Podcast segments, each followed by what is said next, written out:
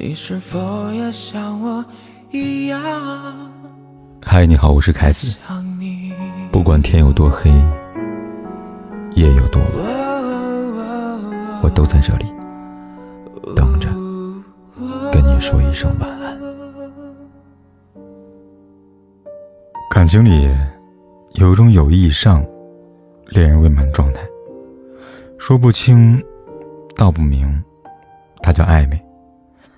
暧昧可以是感情的催化剂，也可以是陷阱的埋伏地。它让感情开花结果，也可以是关系变质，甚至越轨。男女暧昧，往往是从跨越友谊边界的事情开始的。异性之间有界限的友谊，但是早已渗透了爱情。从日常生活中有没有借过这四样东西。就能看出端倪。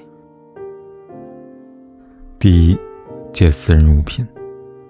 有些物品你借过来，我还会去，一来二去之间，感情就借助这些载体进入彼此内心，让人浮想联翩。像衣服、杯子、饭盒、耳机、手机、电脑、钱、自拍照等，都是容易让异性跨越。界限的私人物品，一旦开始互借和共享，就说明两个人关系暧昧。王明和冰冰会有好感，却不好意思表白。某天下班突然下大雨，王明看见冰冰一个人站在门口等雨停，风吹着她单薄的连衣裙，他毫不犹豫地将外套借给了她。他含情脉脉地看着对方，就这样，王明撑伞送冰冰回家。两个人一路聊得很开心，不久后就恋爱了。衣服是私密的贴身之物，代表一个人的形象，有他独自独特的味道。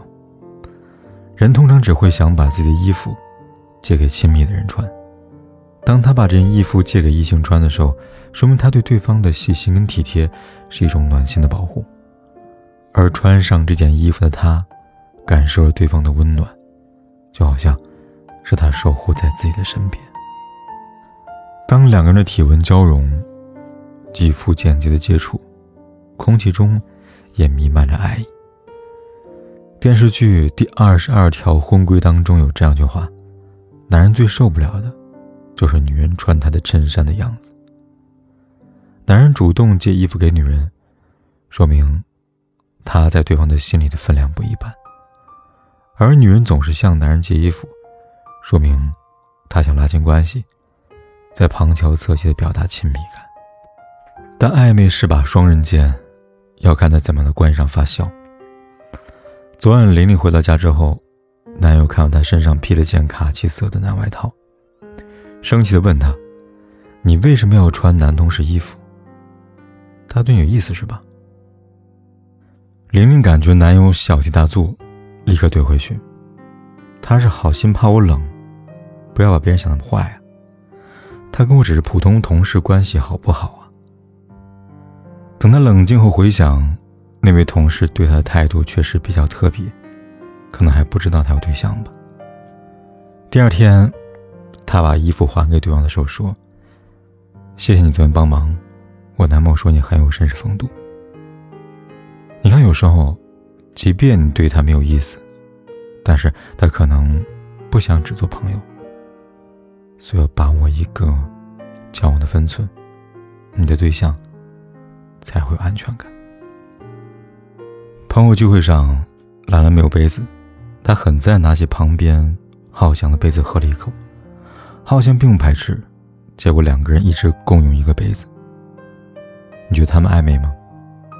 如果你不喜欢这个人，肯定不会让对方碰你的杯子。共用杯子、饭盒、碗筷。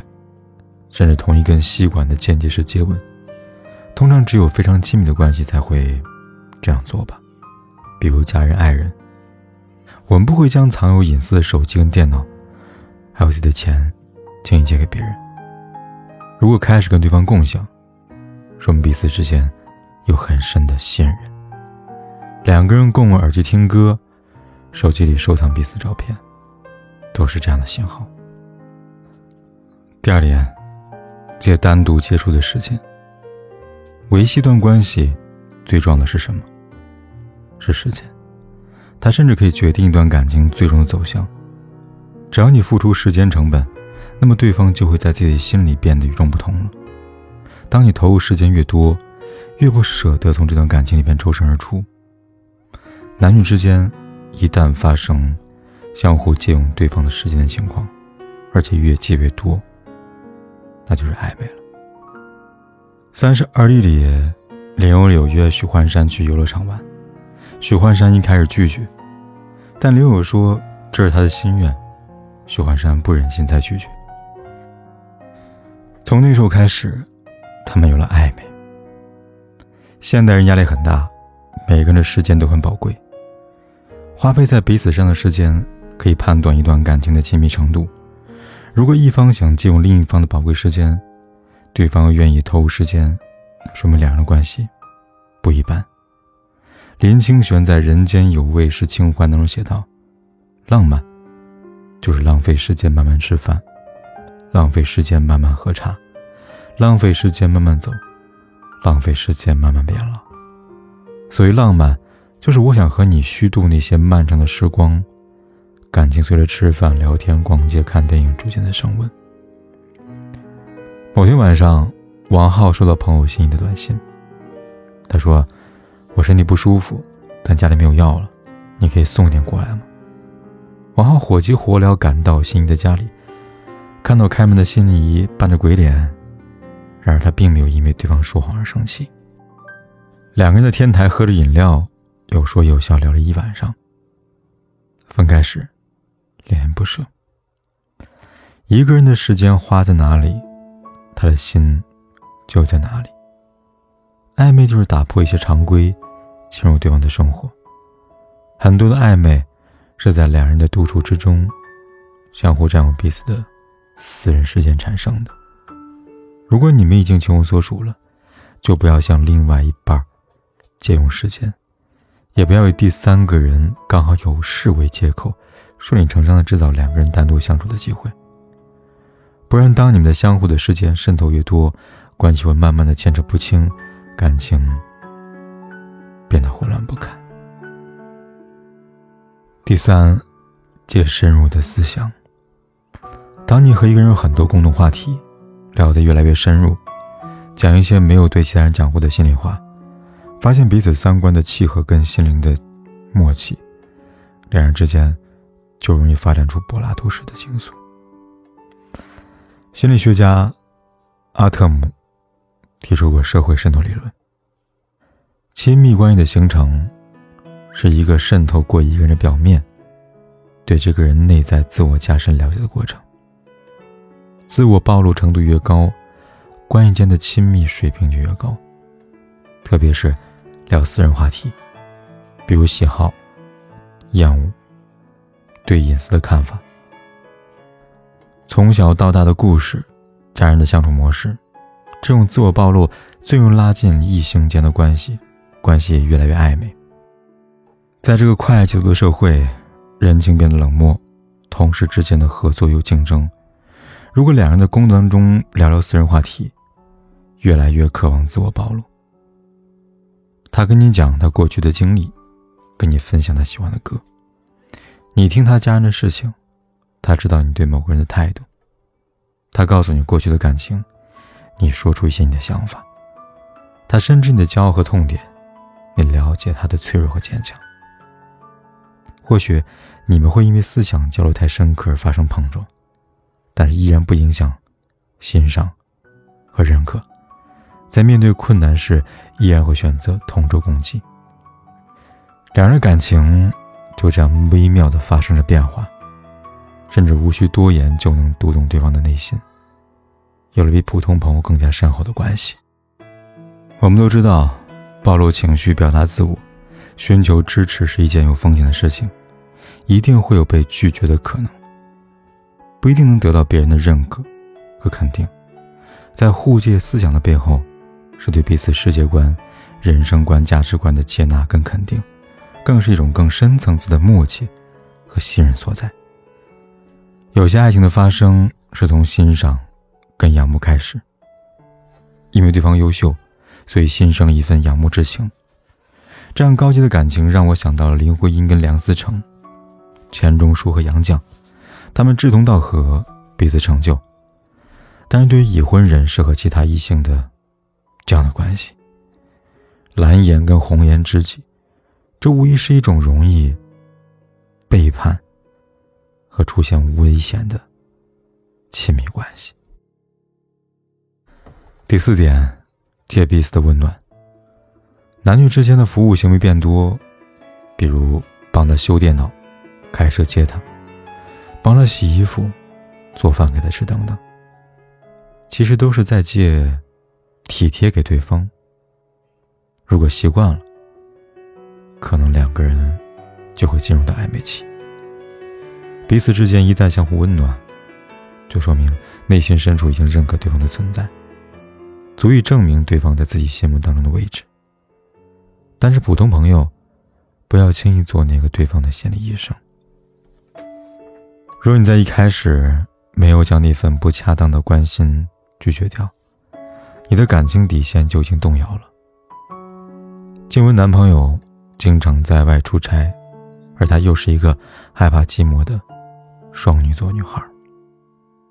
最近有个异性朋友。在他心情不好时关心他，让他感受到前所未有的温暖，长夜不再失眠。某天，静雯赴了他的约，电影院里，他轻轻的将头靠在对方的肩膀上。男人肯定没有拒绝，听他的轻声细语，他说：“有个肩膀依靠，真幸福。”像静雯这样的女生，在她脆弱的时候，如果刚好有一个人出现，给她温暖和体贴，填补她内心的寂寥，满足她的情感要求，很快就会占据她的心。或许他自己搞不清楚，自己是真的爱上这个人，还是这个人刚好弥补他感情上的空缺。他只是在寻找一种感情上的认可而已呢。别总向异性朋友抱怨自己感情的不幸。尽量自己消化，或者同性朋友倾诉。因为你在抱怨的时候，心里装着全是对伴侣的不满。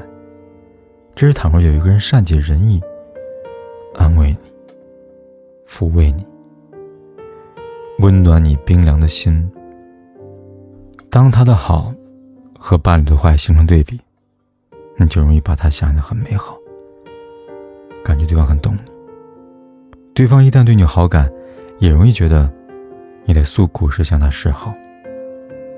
即便你没有想抛下伴侣，也需要冷静反思，想想伴侣的感受和你的责任，是不是在无形当中怂恿他入侵你的生活，间接鼓励那个人跟你暧昧，又或是你更享受被人爱的感觉？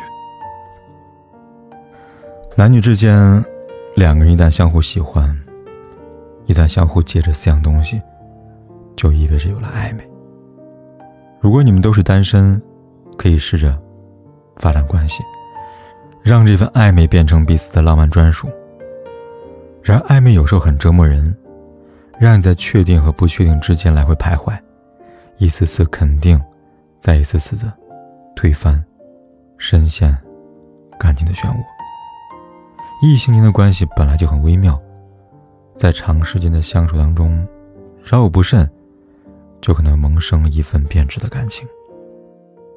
已婚人士守住底线，与其他异性保持分寸感，是一个人人品的体现，也是对婚姻最起码的尊重。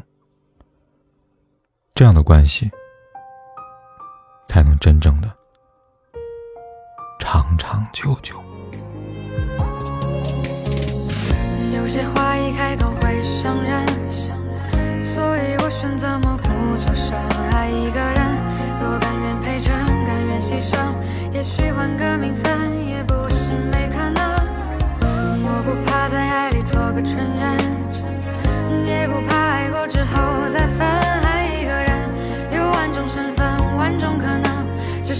想到我们